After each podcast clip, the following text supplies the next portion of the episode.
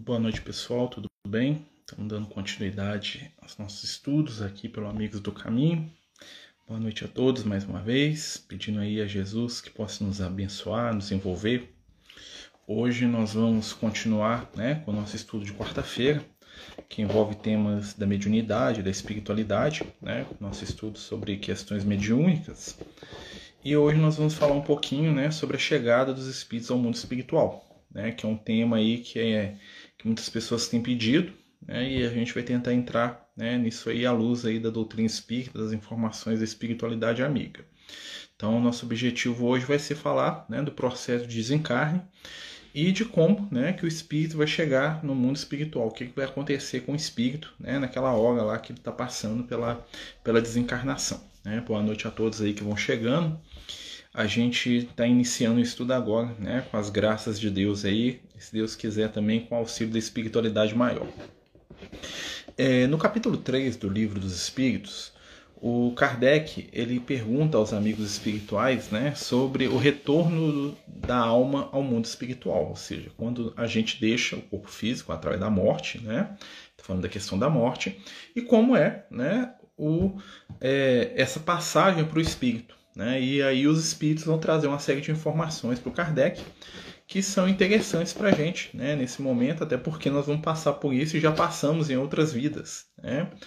E né, os espíritos falam para o Kardec que normalmente né, o processo de desligamento ele acontece de maneira gradual, ou seja, né, principalmente quando o espírito já está mais velho, né, quando a gente está mais, mais tempo encarnado, quando nós já temos uma idade física mais avançada, ou então quando a gente está com um processo de doença, existe já um iniciar ali de, uma, de um desligamento né, do corpo físico com o corpo espiritual. Né? Claro que nós sabemos das mortes aí por acidente, que são outras situações, né? as mortes que são súbitas, no sentido né? que são provocadas de alguma forma, né? seja por um acidente, seja por, né? por um, uma vitimação qualquer que a pessoa passe. Né? E né, o que, que os espíritos falam para a gente sobre isso? Né? Em primeiro lugar, eles falam que o, o espírito, né, no momento do desencarne, ele sofre menos do que ele sofreu durante a vida. Né? Ou seja, na maioria das vezes, a desencarnação, o momento da morte em si, o momento do desligamento final em si, né, não tem nada de sofrido ou de dolorido para o espírito, pelo menos do ponto de vista de sensação. Né? Ele não vai sentir é, nenhum tipo de dor, nenhum tipo de incômodo.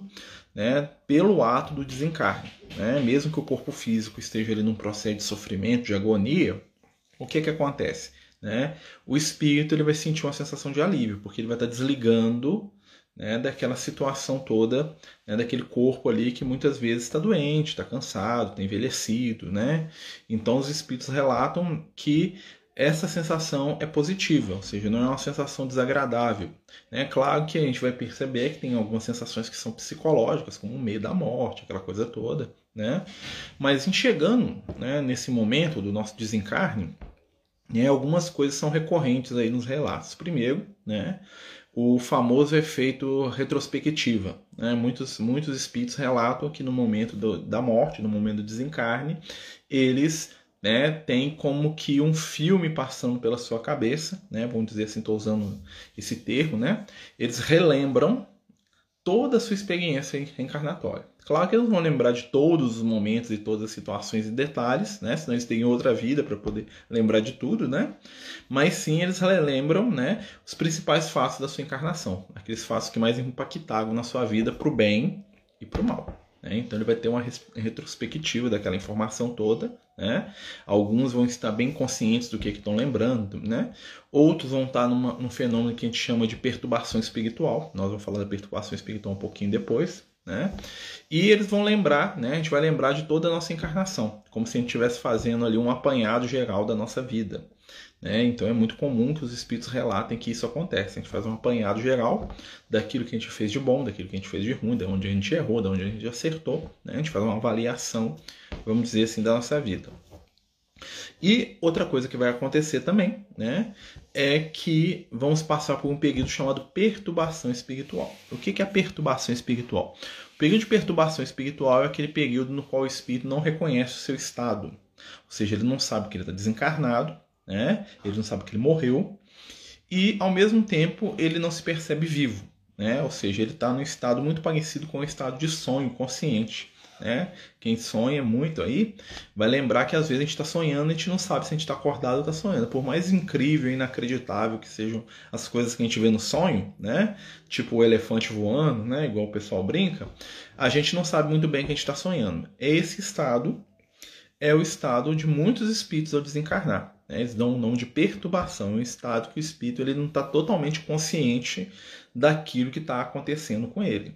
Tá? E esse estado de perturbação pode demorar de alguns minutos, né? um, dois, três minutos. Né? O espírito já toma conta opa, estou no plano espiritual, beleza, estou bem, né? onde que eu estou, o que é que eu estou fazendo. Como pode demorar séculos. Tá?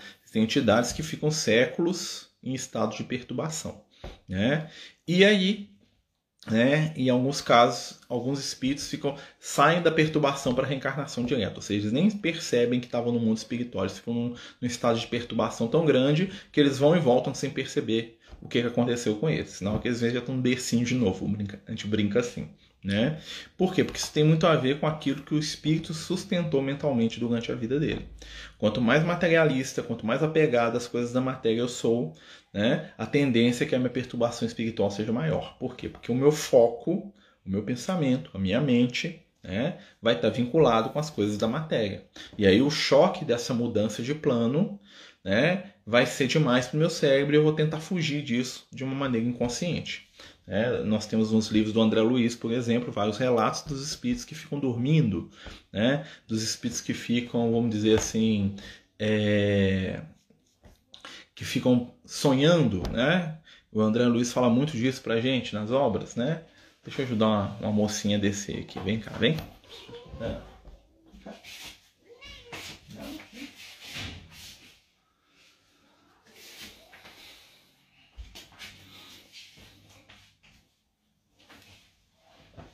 Tem uma mocinha aqui, ó, doninha aqui, que subiu num lugar que ela não consegue descer. Eu tive que ajudar ela, vai lá.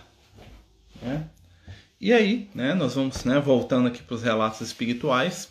Né, o período da perturbação ele vai variar de espírito para espírito. Tá? Os espíritos mais evoluídos praticamente não tem perturbação nenhuma. Os espíritos mais simples, mais apegados à matéria, vão ter períodos de perturbação que variam tá? de caso a caso. Tá bom?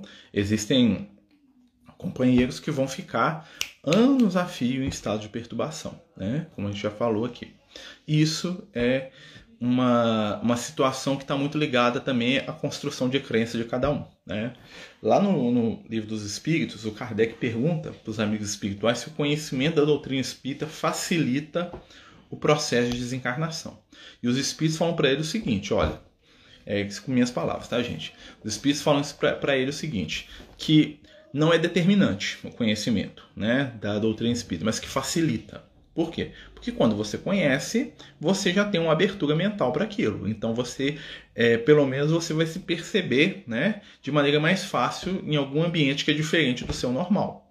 Né? Então, assim, então, um espírito que nega muito a ideia da morte, ele vai negar depois de desencarnado também. Uma pessoa que tem medo de falar de morte enquanto encarnado, né, aquelas pessoas que têm extremo medo da, das questões do desencarne, ele vai inconscientemente bloquear qualquer informação do próprio desencarne, ou seja, ele vai se acreditar vivo, ele vai tá, achar que ele está num pesadelo ou num sonho, né? Porque ele vai fugir conscientemente de toda situação que possa lembrá-lo, ou né, o que possa fazer com que ele saia né, dessa ilusão que ele criou para ele. Tá? E o que, que vai acontecer? Aí vai, o, os espíritos também falam para o Kardec o seguinte: qual é o estado de, de quem chega no mundo espiritual? Né? Então, desencarnei, né, morri. O que, que vai acontecer comigo? Né? Duas coisas. Primeiro, né, é, vai funcionar a questão da minha essa retrospectiva e eu vou entrar no estado da perturbação, que vai ser né, menor ou maior, e nesse, nesse momento da perturbação vai ocorrer a aproximação espiritual. Né? E qual que vai ser a aproximação espiritual? Os espíritos que se aproximam de mim no momento de desencarne são os espíritos que, com os quais eu convivo durante toda a minha vida, sejam para o bem, seja para o mal. Ou seja, né? A pessoa que buscou se equilibrar, trabalhando bem, fazer o seu melhor, vai despertar, vamos dizer assim, no mundo espiritual, cercada por rostos amigos, rostos queridos, pessoas que amam, pessoas que, é, estão ali, né, com votos de amor, de gratidão. Pessoas que viveram na violência, no ódio, na agressividade, né, na raiva, que cultivaram energias negativas, vão acordar ou ser acordadas no mundo espiritual pelas companhias espirituais que cultivaram, né, durante a sua existência atual. É, então, o que vai dizer para a gente da nossa recepção no mundo espiritual, né, vão ser as nossas ações. Boa noite aos amigos que nós estamos chegando. Nós estamos falando do processo de desencarne. Que, que acontece na hora que a gente morre, tá? Então, quem quiser perguntar qualquer coisa aí, né, fique à vontade. Nós estamos falando aqui à luz da doutrina espírita, tá bom? Então, continuando, né, a gente falando aqui um pouquinho do processo de desencarne, né, e os espíritos falam para o Kardec que, o que a chegada no mundo espiritual é diferente para cada um. O que foi bom vai sentir como quem está voltando de uma viagem, vai sentir como se estivesse chegando num lugar onde ele é muito querido, muito esperado, né? O que foi mal, que procedeu mal, né, vai se sentir, né, culpado, vai se sentir sendo julgado, apesar de não ser, né, porque os espíritos de luz não julgam ninguém, né? E cada um de nós vai para um ambiente espiritual que reflete a nossa intimidade. É, tem uma brincadeira que o Lucas sempre faz com a gente. Ele fala assim: quer saber para onde você vai quando você vai desencarnar? É só você observar qual é o assunto ou a situação que você mais pensa na sua vida. Aquilo que se constitui né, no foco do seu pensamento, ou seja, aquela situação, aquela coisa que a gente pensa o dia inteiro só naquilo, é para ali que eu vou desencarnar, para uma região que tem aquilo. Né? Então, por exemplo, se eu sou uma pessoa que a minha vida gira né, em torno do meu trabalho, seja, tudo que eu penso, tudo que eu faço, tudo que eu quero, tudo que eu imagino gira em torno de trabalho, do meu trabalho, do meu ambiente de trabalho. Se eu desencarnar, a tendência é que eu vá para um ambiente lá do meu trabalho. Se eu sou uma pessoa que a minha vida gira em torno de uma determinada pessoa, por exemplo, da minha esposa, eu só penso nela, né? eu morro de ciúme, eu só penso em ficar perto dela, só quero ficar com ela, eu não consigo ficar longe dela, ao desencarnar, a tendência é que eu vá orbitá-la é que eu vou ficar em espírito ali. Se eu sou uma pessoa que é muito apegada com a minha casa, eu vou ficar na minha casa. Se eu sou uma pessoa que é muito apegada com o meu carro, eu vou ficar dentro do carro. Se eu sou uma pessoa que já busca questões superiores, espirituais, eu vou buscar ambientes espirituais. Né? Tem uma frase do Emmanuel que diz muito sobre isso, que ele fala assim pra gente: vivemos em espírito aonde projetamos o nosso pensamento.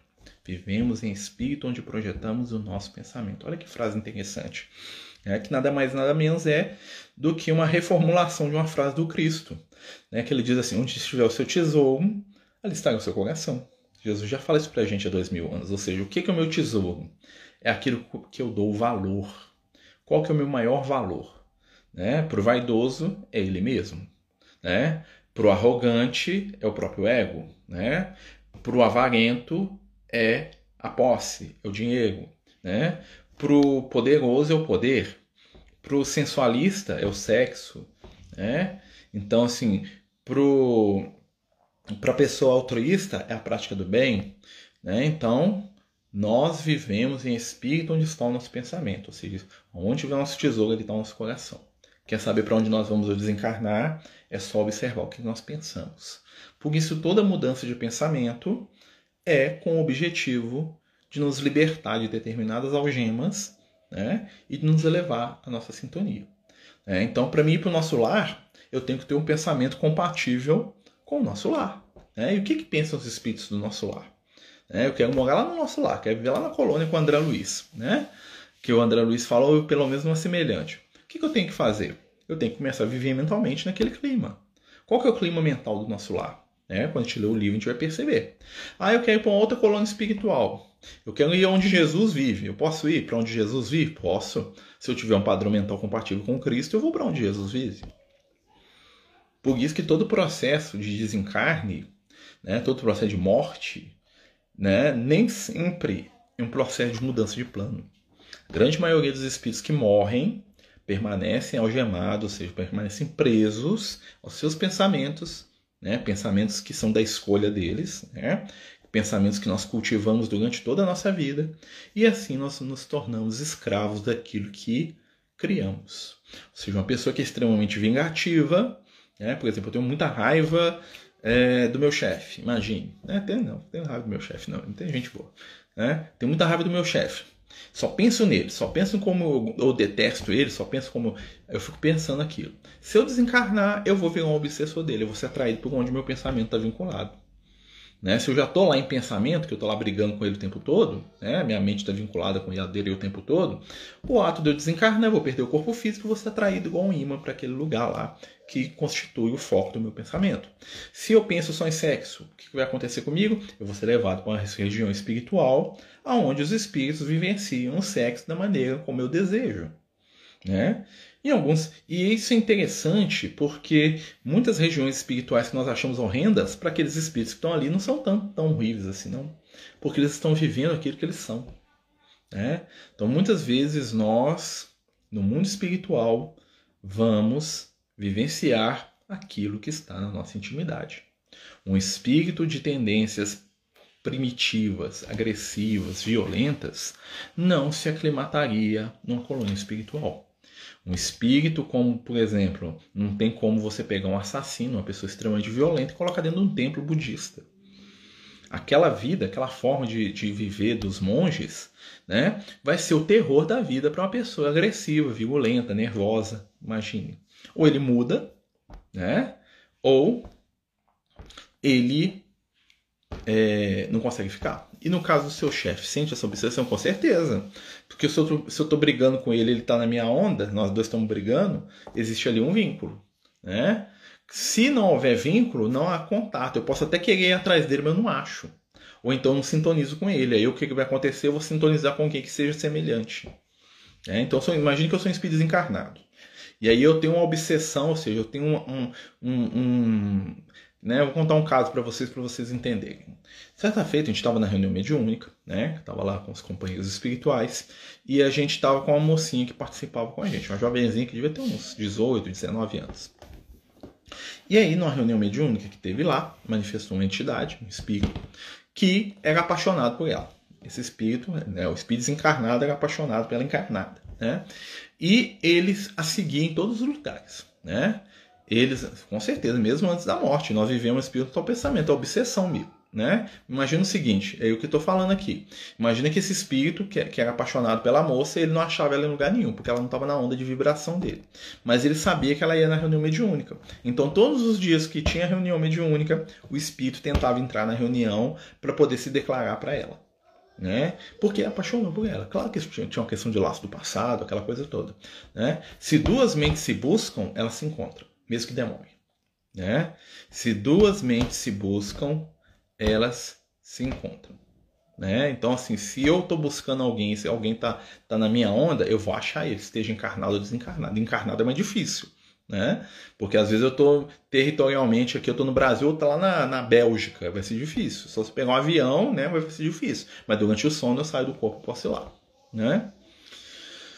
Vamos ver aqui. Ó. Estou lendo o livro dos Mensageiros, capítulo 27, O Caluniador. Fale sobre a diferença entre os espíritos que dormem, os que estão loucos e os que sofrem. Tudo mente. Né? Quem são os espíritos que dormem? Aqueles que cultivaram durante a vida toda a ideia do nada. Eu vou dormir. Né? Existem religiões que ensinam seus seguidores que depois da morte você vai dormir até o julgamento. Então a pessoa vai condicionando a mente dela naquilo. Lembra? Vivemos em espírito onde está o nosso pensamento, onde projetamos o nosso pensamento. Eu vou dormir quando eu morrer, eu vou dormir quando eu morrer, eu vou dormir quando eu morrer, eu vou dormir quando eu morrer. Só existe dormir quando eu morrer. O espírito condiciona, ele vai para o mundo espiritual e fica dormindo. Porque ele criou aquilo com a mente dele. Ele, ele preparou a mente dele toda durante a vida para dormir. Né?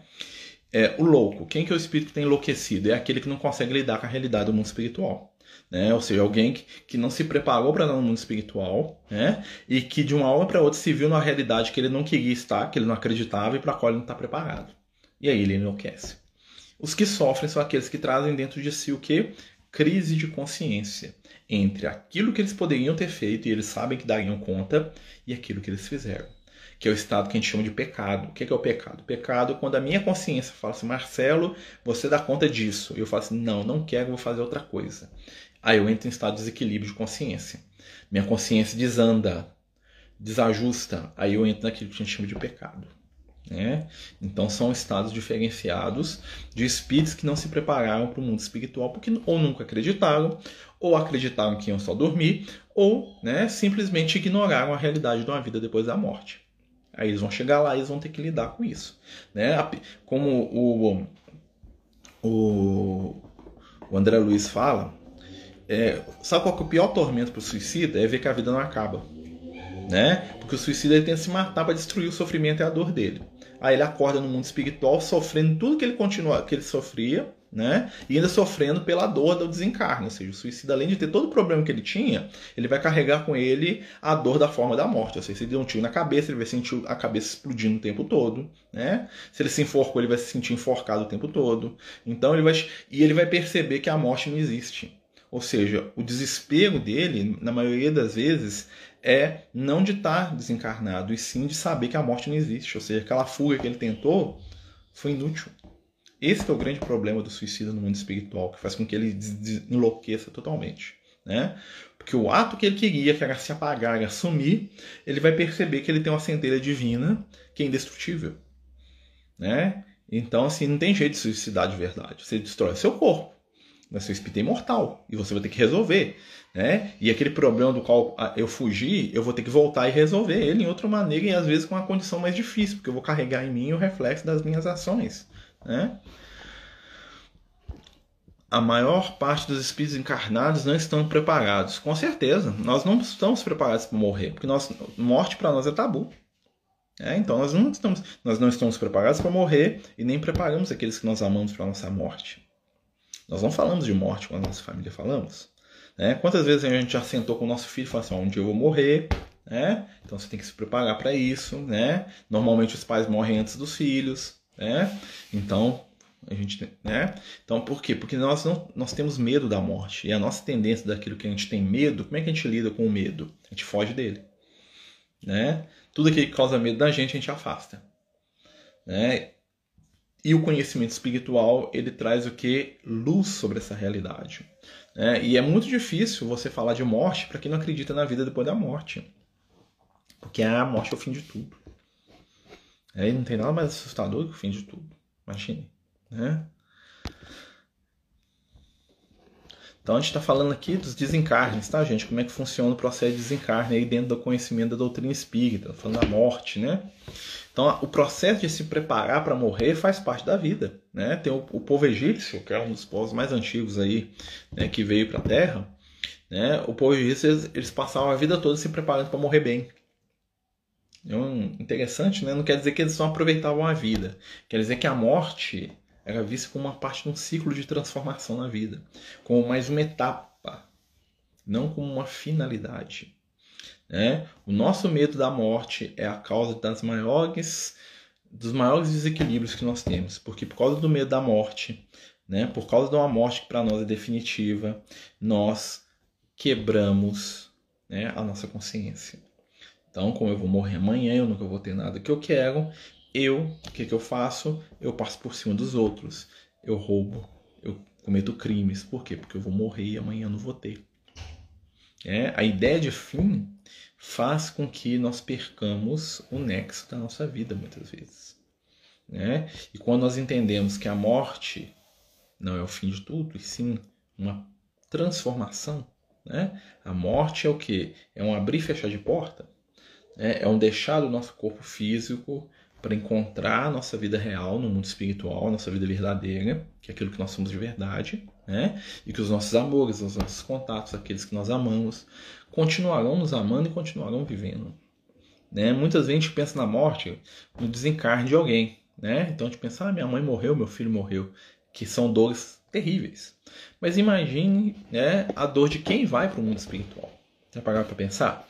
Porque se quando eu desencarno, né, eu tô indo e minha família vai sentir falta de mim, eu não vou ter nenhum deles lá no mundo espiritual muitas vezes. Então, se eu desencarnar, vai ficar aqui, ó, minha esposa, os meninos, o gato, o cachorro, minha mãe, meu irmão, todas as pessoas que são meus amigos, todos vão ficar no plano físico. Eu tô indo sozinho pro mundo espiritual. Ah, mas eu vou encontrar com a minha avó, com meu avô, com meu pai? Vou. Né? Mas quantos que eu tô deixando para trás? Né? Então, para o espírito, muitas vezes existe também um impacto. Né? E muitas vezes o que, que acontece? Quando existe uma desencarnação, a espiritualidade ela deixa com que aquela entidade, por exemplo, aquela pessoa. Desculpe, gente. Aquela pessoa que está morrendo, né, aquele que morreu, normalmente ele fica dormindo alguns dias, algumas semanas, até mesmo para poder desligar daquela energia de saudade e sofrimento, porque o que o encarnado sente normalmente impacta né, no espírito desencarnado. Ao morrer, além da retrospectiva da nossa última encarnação, temos alguma consciência das provas que devíamos cumprir e não cumprimos? Com certeza. Né? Se nós tivermos capacidade de entender isso, nós vamos ter. Né? Não adianta um espírito extremamente primitivo, que nem sabe o que é prova, o que ele veio fazendo na Terra, ele não vai ter esse tipo de informação, vamos dizer assim, aprofundada. Ele vai ter a sensação que alguma coisa ficou sem fazer. Né? Mas a gente, quanto mais consciente nós somos, né, mais profundo é o processo. Então, o espírito mais consciente ele vai conseguir analisar a sua encarnação, falar assim, ó, fiz isso, não fiz aquilo, faltou isso, fiz aquilo. Né? A diferença é que o espírito superior, né, os espíritos mais equilibrados, eles vão lidar com isso com tranquilidade. Falar assim, olha, consegui fazer isso, isso, isso. Isso aqui, isso aqui, eu não dei conta. Fica para a próxima. Né? Já outros espíritos vão cair em processo de culpa. Né? Espíritos mais... É mais inferiorizados, o que, que vai acontecer? Ah, meu Deus, que eu não fiz. Ah, que eu sou um, um crápula, perdi a minha encarnação. Né? Então, isso denota atraso espiritual. Os espíritos de luz eles lidam com as falhas de uma maneira muito tranquila. Né? Todo espírito que desencarna, todo espírito que desencarna dorme. Aqueles que precisam sim. Aqueles que precisam sim. Isso é até uma misericórdia da espiritualidade, tá? Todos não. Se o espírito tiver um equilíbrio suficiente de lidar com a situação do desencarne dele e com a família, com aquela coisa toda, ele não vai, ele não precisa, né? Mas se for um espírito que é muito apegado à matéria, que é o caso da maioria, né? A espiritualidade vai dar um jeito de dar um sossego leão nele ali uns dias. O próprio processo da, da perturbação já favorece isso. Né? Então o que, que acontece? A pessoa entra num estado ali de, de perturbação, passa às vezes meses não, aquela acorda, nossa, onde que eu tô? Ah, já passou seis meses que desencarnou, meu filho. Entendeu? Então isso facilita.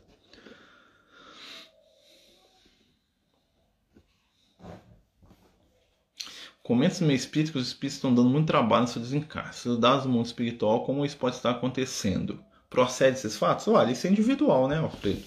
Né? Eu imagino tanto espírita quanto qualquer pessoa não é uma categoria de, de eleitos, né? porque o que importa não é o que eu sei, é o que eu faço. Né? Claro que existe aí um certo exagero, né? que nós temos alguns companheiros na doutrina espírita que só vê o negativo das coisas. Né? Então eles, eles aumentam o superlativo, todos os espíritas estão dando trabalho. Não é assim não. Né? O que acontece é que a doutrina espírita, enquanto caminho espiritual, ela tem dois gumes. Né? A doutrina espírita ela tem um monte de ferramentas de conhecimento. Ela vai ajudar a gente a aprender, a crescer, ela vai ajudar a gente a des desenvolver conhecimento espiritual, vai nos dar uma, uma série de ferramentas. O grande problema é que muitos de nós, né, quando recebem essas ferramentas de conhecimento, caem no campo da arrogância, da vaidade, do, do orgulho acha que porque leu meia dúzia de livros, porque tem uma, um pouco de conhecimento espiritual, está acima da média, começa a achar que é espírito de luz reencarnado.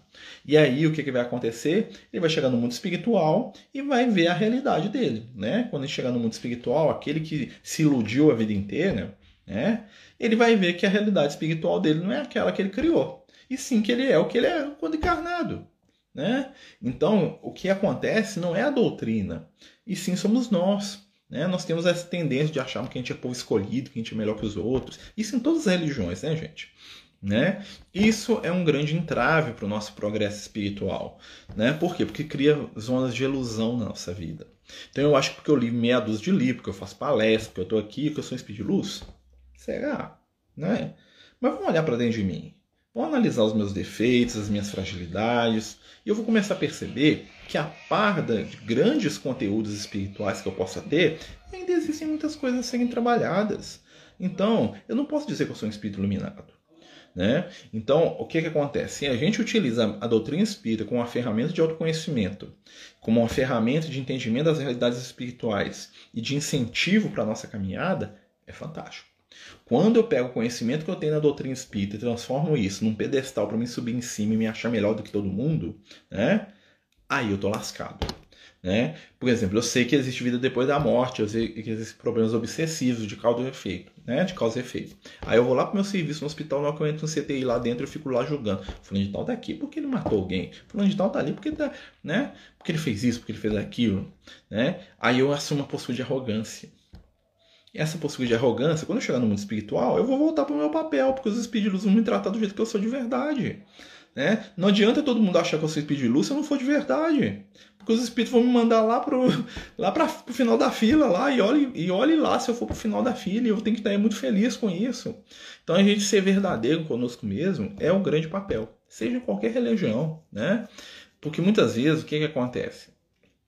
É, muitos espíritas caíram numa onda né, de querer parecer bons. Né? Então, assim, as pessoas começam a ter atitudes medidas, né? Que aquele companheiro, sei, quem vai na casa espírita sabe. Aquele companheiro que vira espírito que conversa com todo mundo assim. Saudação, meu irmão, paz do Cristo para você. Bem-vindo, né?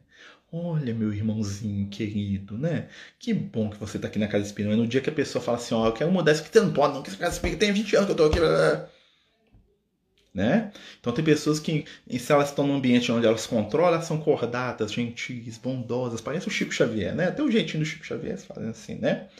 E aí, na hora que picota um pouquinho ele, fala que você vai querer mudar a regra, fala que você vai ser candidato a presidente da casa lá, você vai ver o Marcelo mudar de ideia com você. Não, o que, que esse cara pensa que é? Entendeu?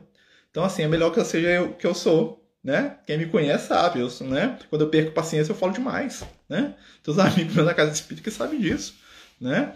Então, não adianta eu fingir uma coisa que eu não sou, né? Esse é o grande erro dos espíritas, entendeu? É o erro de todo mundo, né? Mas assim, eu tento, é uma coisa que eu sempre presto atenção, né? Porque a hipocrisia que a gente cria, né? É a hipocrisia que você sustenta. Então tem muita gente que passa a maior parte da vida construindo uma imagem, né? E essa imagem não é o que ela é de verdade. Então, você chegar lá no mundo espiritual, se decepciona, né? Então é melhor não decepcionar logo. Então é melhor ser o que você é de cara, né? Então vamos embora. Na sua concepção, de acordo com a evolução do nosso espírito, mantemos a individualidade, mas aos poucos somos parte do todo? Não. Não, Mateus. Não, nós somos individuais para sempre. Jesus, Jesus é um espírito que ele tem no mínimo no mínimo, tá? Uns 15 bilhões de anos a mais que a gente, no mínimo, tá? Tô chutando aqui, mas é mínimo, né? Jesus continua sendo ele mesmo, tá? Os espíritos superiores, eles estão integrados, vamos dizer assim, mas cada um deles é individual. Uma coisa que os espíritos sempre falam pro Kardec, nunca vão perder a nossa individualidade. Porque perder a nossa individualidade é a mesma coisa que desaparecer e não ser nada. Né? Porque se tudo mistura, você perde o que te faz único. Né? E a grande obra-prima da divindade é a nossa individualidade. Não no sentido do, do ego, mas no sentido de sermos seres únicos. Né? Então, assim, não precisa preocupar não que isso não existe. Tá?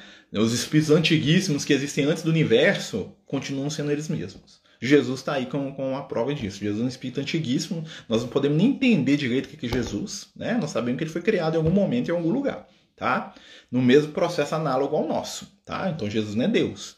Jesus é um ser como nós, só que ele é muitíssimo mais velho, né? Então, assim, essa individualidade a gente não perde. Isso aí não. Né? Claro que nós vamos transformar em seres que nós nem imaginamos. Né? Você pode pensar assim, olha, uma bactéria tem individualidade? Um vírus? Tem. Né? Ele é único. Né? Ele não é o outro.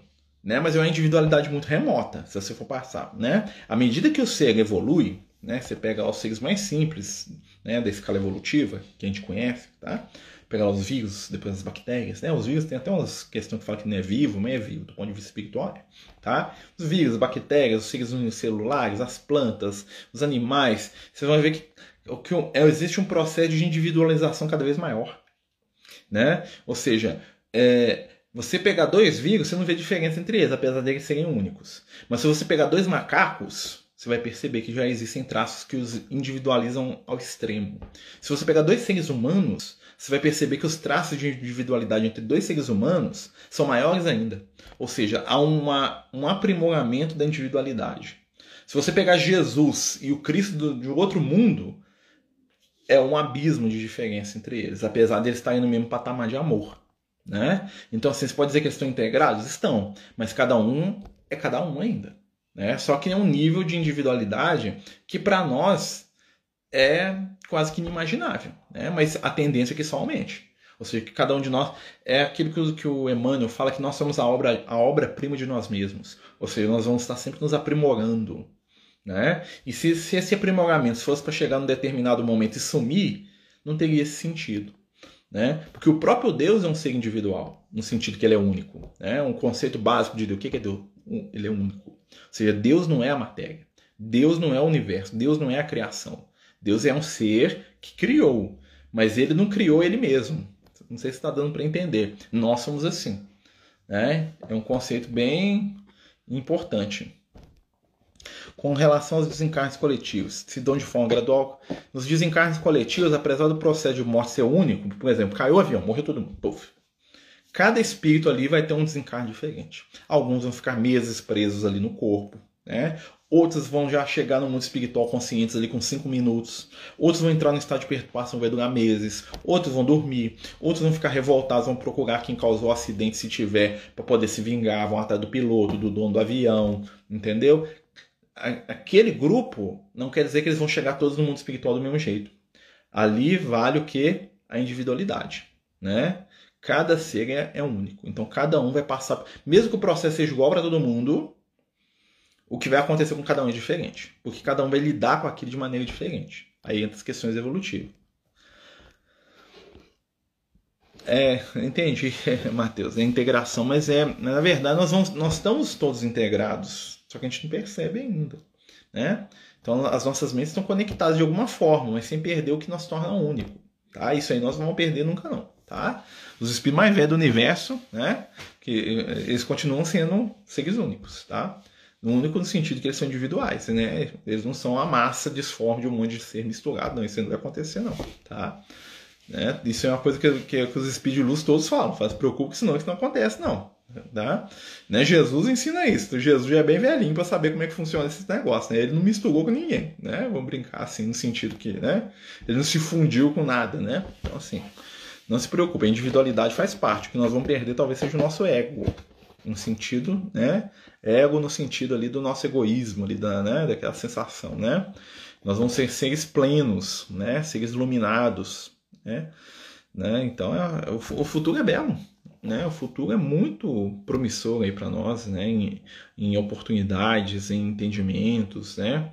E o que, que acontece? A melhor coisa que a gente pode fazer hoje é começar a mudar a nossa forma de entender a morte. Porque a morte não é uma coisa ruim, a morte é apenas uma passagem necessária. É fácil? Não, com certeza. Morrer alguém que eu gosto, eu fico triste, eu chorando. Nossa Senhora, né? Mas a gente já tem que começar a se preparar. Aos poucos, falando disso, conversando, acendendo a fé, né? Por isso que quando Jesus veio na Terra, né, a maior lição que Jesus deixou pra gente foi da imortalidade.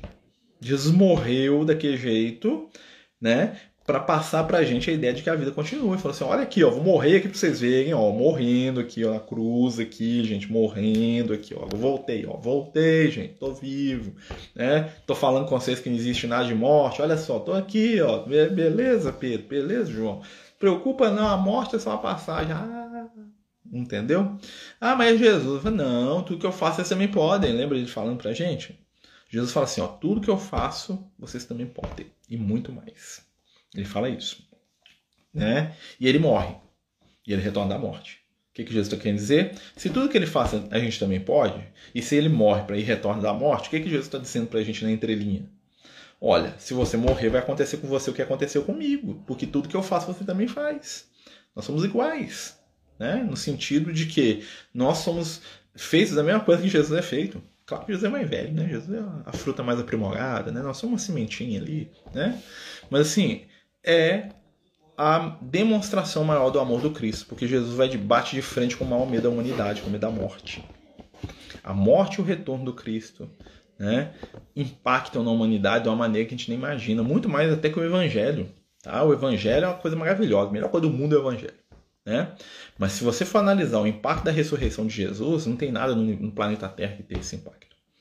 Né? O fato de Jesus ter morrido e voltado e mostrado isso para todo mundo, todo mundo. Ele, ele, ele, ele propagou isso amplamente. Isso mudou o conceito da humanidade. Ah, e olha que mesmo com isso nós ainda ficamos, ah, será que tem? Será que não tem um Jesus? Né? Eu lembro conversar com a minha avó, minha avó materna, não, minha avó paterna. A minha avó paterna, ela acreditava em Deus, mas não acreditava em vida depois da morte. Eu achava fantástico. Né? Ela morreu, eu tinha uns 12 anos assim, e eu ficava assim, mas vó, né? Se morrer acabou, mas não tem Deus? Falou, tem, tem Deus, meu filho. Mas morrer acabou, vó, como é que morre? Jesus não voltou? Aí ela ficava assim, é, mas eu acho que não tem nada não. Falei, mas Jesus não falou que ele voltou e falou que todo mundo ia voltar? Aí ela ficava pensativa ali, sem saber o que responder, né? E acreditava em Deus, mas não acreditava em vida depois da morte, né? Vai entender. Né? Com certeza hoje ela está muito melhor que eu, né? Porque ela é um espírito bondosíssimo. Minha avó é capaz de bondades, né? Além da, da, da minha compreensão. Né? Então ela está lá nos planos iluminados lá, né? Já está resolvido o problema enquanto eu estou aqui, né? Mas é aquela coisa toda. O conhecimento espiritual favorece a nossa caminhada evolutiva. O conhecimento espiritual ajuda, mas não é determinante. Determinante é a nossa prática no bem. Né? Um espírito bom que não acredita em nada, tá? Ele pode até dormir uma semana lá no mundo espiritual, mas vai acordar num lugar bom. Ele vai dormir numa caminha muito melhor, né? Do que o Marcelo que vai chegar lá acordado e às vezes não está vivendo aquilo que prega e vai chegar lá num brau lá, ó, né?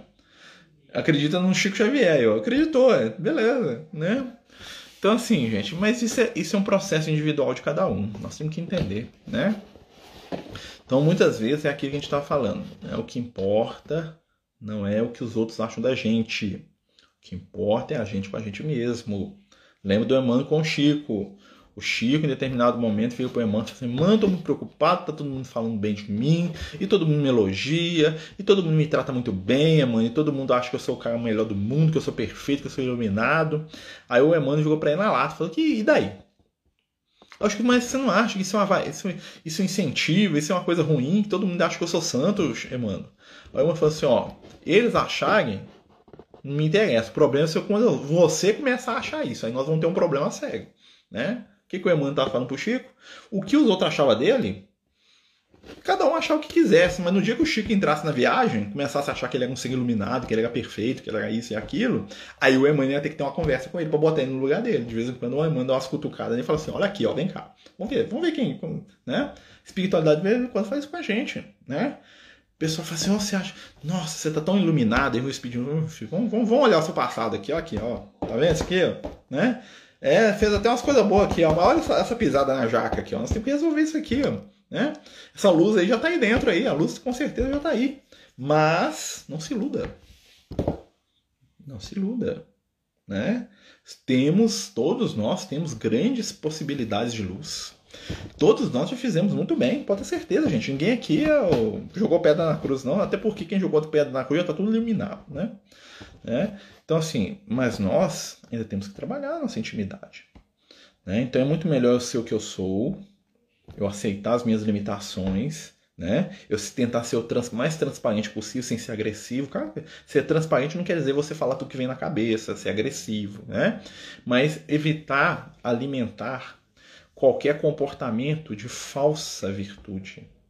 Né? Então, a gente ser verdadeiro é algo que nos ajuda a caminhar. Porque aí, quando a gente chegar no mundo espiritual, nós não vamos ter susto. Se eu passar a vida inteira fingindo que eu sou muito bonzinho, e mais do que eu talvez seja, eu vou chegar no plano espiritual e vou quebrar a cara. Eu falo assim, nossa. Né? Aí vai chegar uma pessoa que me conhece que fala, nossa, eu achar que você vai ser speed luz. Aí chega lá e fala, não sei isso aqui, meu Deus né? Você fingiu muito bem que eu achava que você era um espírito iluminado. Falei, é pra você ver, né? Hum, né? Então, assim, é melhor a gente ser o que a gente é, né? A luz, ela já está desenvolvendo a gente.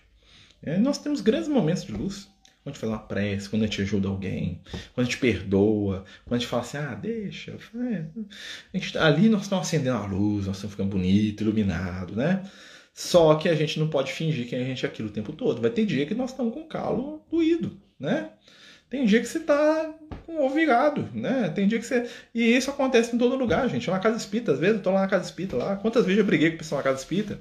Né? Tem um negócio que não devia existir em casa espírita. Fala pra você, chama reunião de diretoria. Meu Deus do céu. A reunião de diretoria é as reuniões que eu saio de lá falando assim, eu sou espitrevoso. Porque eu brigo, eu falo, eu boto o dedo na ferida dos outros, eu falo, você não fez, mas eu fiz. Aí, aquele dia que eu saio da reunião, até assim, meu Deus, eu sou espitreiro. Jesus, é uma piedade. Quando eu vou pra assistência social, eu sou até feliz, nossa. Né, cesta básica, abracei os moradores de rua, né, ah, peguei o menino no colo, né, a casa tá dando comida para todo mundo, ei, distribuí cesto, carreguei cesto, o pessoal me deu beijinho, né, o cara até falou que ia me matar, mas não tem problema não, porque eu tô vendo o evangelho, eu sei feliz. Aí você vai passando pra bendita reunião de departamento e reunião de diretoria, meu Deus do céu.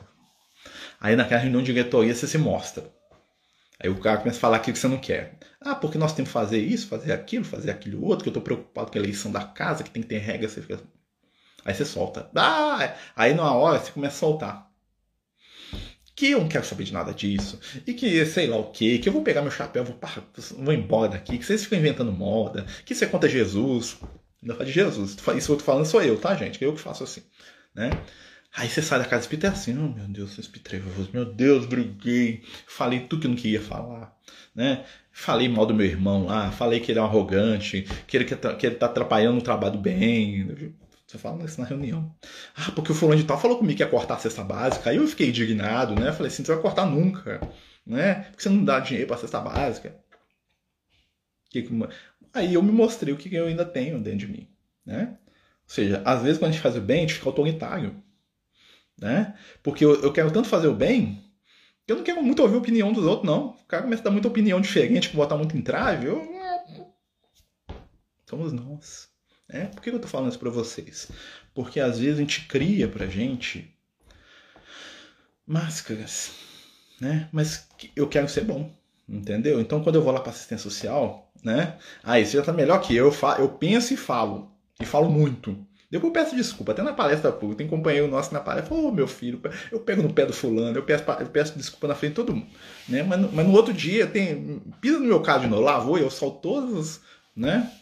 Então assim, isso é uma coisa que a gente tem que aprender a trabalhar, né? Então, assim, a pretexto às vezes de fazer o bem, né? A gente às vezes atropela as pessoas. Principalmente quem não dá conta de seguir o nosso ritmo. Eu tenho uma dificuldade muito grande com isso. Eu, quando eu quero fazer alguma coisa que eu considero que é o bem, né? Se a pessoa não quiser ir comigo, eu deixo ela para trás e vou embora. E eu meio que atropelo, falo assim, ah, você não quer, não, você não tá pronto para viver o Cristo, então tchau pra você, vou viver Jesus aqui, entendeu? E isso às vezes é agressivo.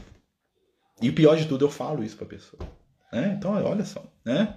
Exatamente, só de dar poder. Graças a Deus, né? Eu, eu obedeço todo mundo na casa espírita, eu falo, falo, falo, mas eu acabo fazendo tudo que o pessoal pede, né? Tirando uma coisa ou outra ali, mas assim, eu normalmente eu, eu sou muito democrático nesse sentido, né? Apesar que eu falo até babá, né? Então, assim, né? Você não posso reclamar, não. Até que essa prova do poder aí, apesar que o poder é muito limitadozinho, né? É, eu tenho passado bem, graças a Deus, né? Mas assim, a gente tem que aprender a lidar, né? Porque quando a gente chega no mundo espiritual, nós não sei o que nós somos aqui, né?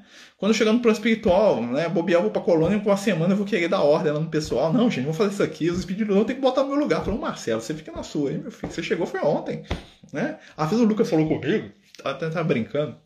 Né? Eu falei assim, nossa, quando desencarnar, hein? Chegar no mundo espiritual, né? Tô doente, tô passando mal, tava uns dias para trás aí, uns anos, mas é anos. Aí ele falou assim, não, só desencarnar não. Não, quer que você desencarne. Eu falei, mesmo por quê? Eu falei, não, aqui no mundo, aqui tá tão tranquilo sem você. Você, você é chato, você pega no nosso pé, você é polêmico, você inventa moda, né? Você quer fazer as coisas tudo da sua cabeça, você não sabe que paz que tá aqui sem você. O Lucas falou isso comigo, né? Fica aí no plano físico mais uns anos aí, ó, bom demais. Você falou isso comigo. Quer dizer, então, ele quer que eu fique encarnado, tá bom, me mantém encarnado aqui, ó. Né? Tô, tô ficando, tô achando bom ficar encarnado, mas uns 90, né? até os 90 estão fazendo aí, né? Ele falou comigo, falou que tá uma paz lá sem mim, né? Então, né? fiquem em paz, mal eu volto, tá? né?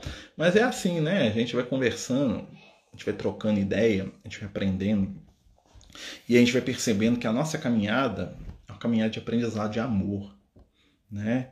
Então vamos deixar, né, de sofrer. Vamos ser a melhor pessoa que a gente dá conta de ser hoje.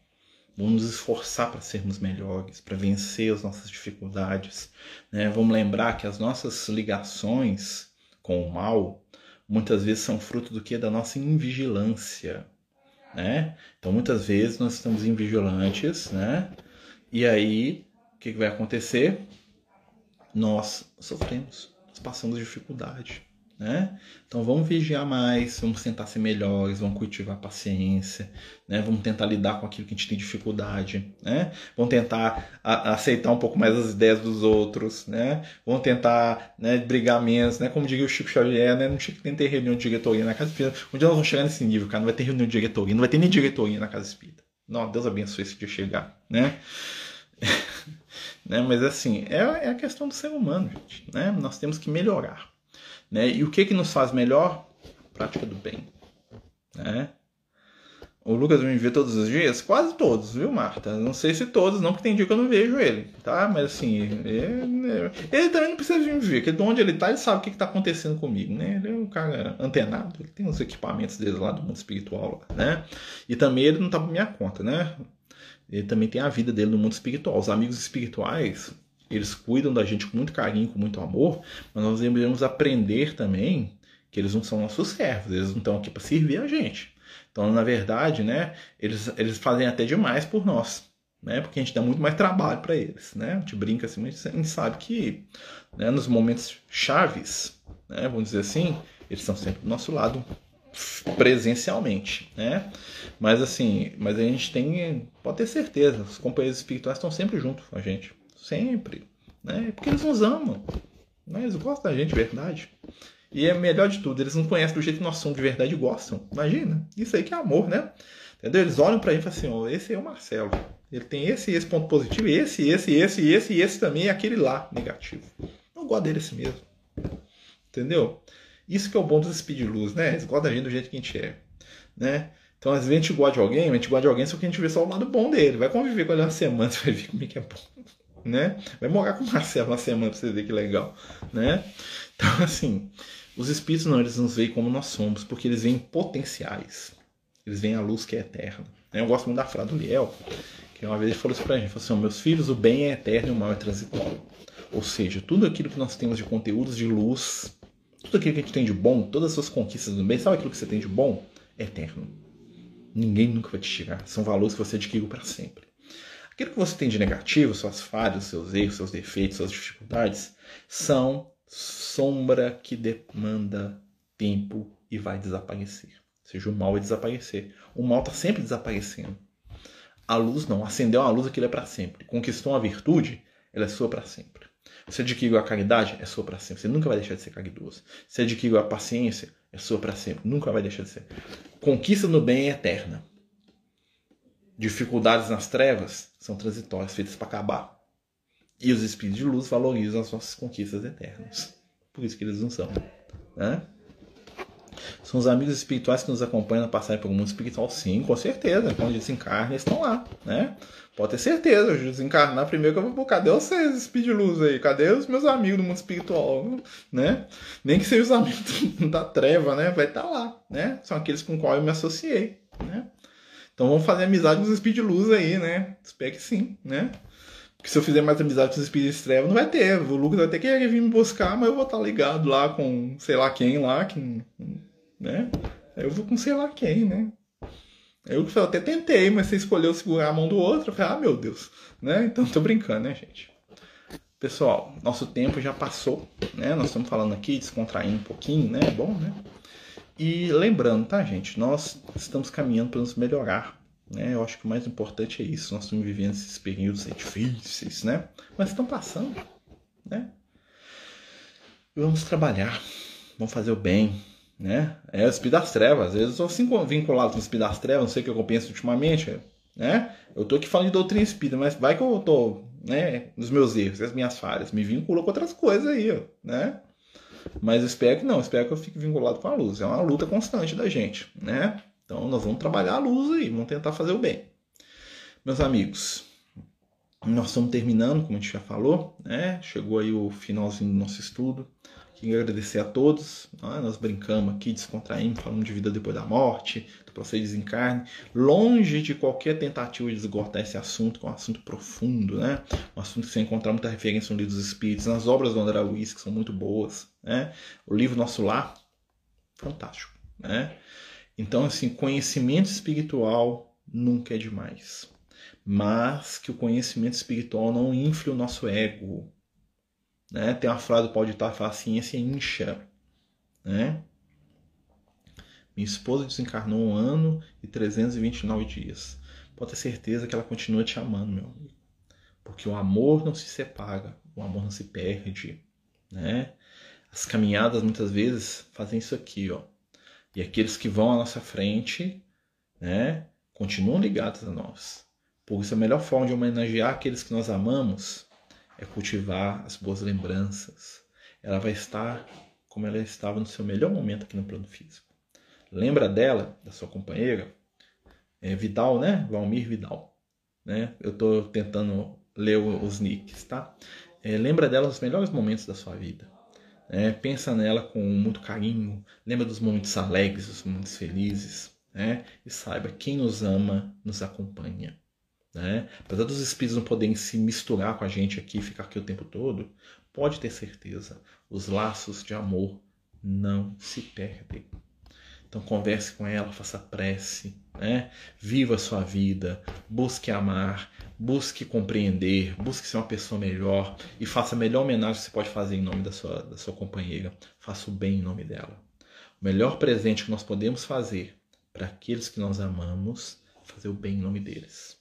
Né? Vai visitar um asilo, ver uma família que está precisando de alguma coisa, uma criança que está precisando do, alimento, ajude. Ajude silenciosamente. Né? Tenha paciência com aquelas pessoas que, que convivem com você. Né? Faça bem às pessoas que ela gostava. Né? E faça isso em nome dela. Fala assim: estou fazendo isso aqui. Faça uma prece. Estou fazendo isso aqui em nome do nosso amor, em nome da sua lembrança. Né? O culto do amor, através da prática do bem, ó, junta almas cada vez mais. Não que já não esteja junto. Né? Pode ter certeza que ela está bem. Tá? Pode ter certeza, viu, meu irmão? Né? E o bem dela é que você esteja bem também. Que você cuide daqueles que estão aí à sua volta, que ela amava também. Né? Que você siga.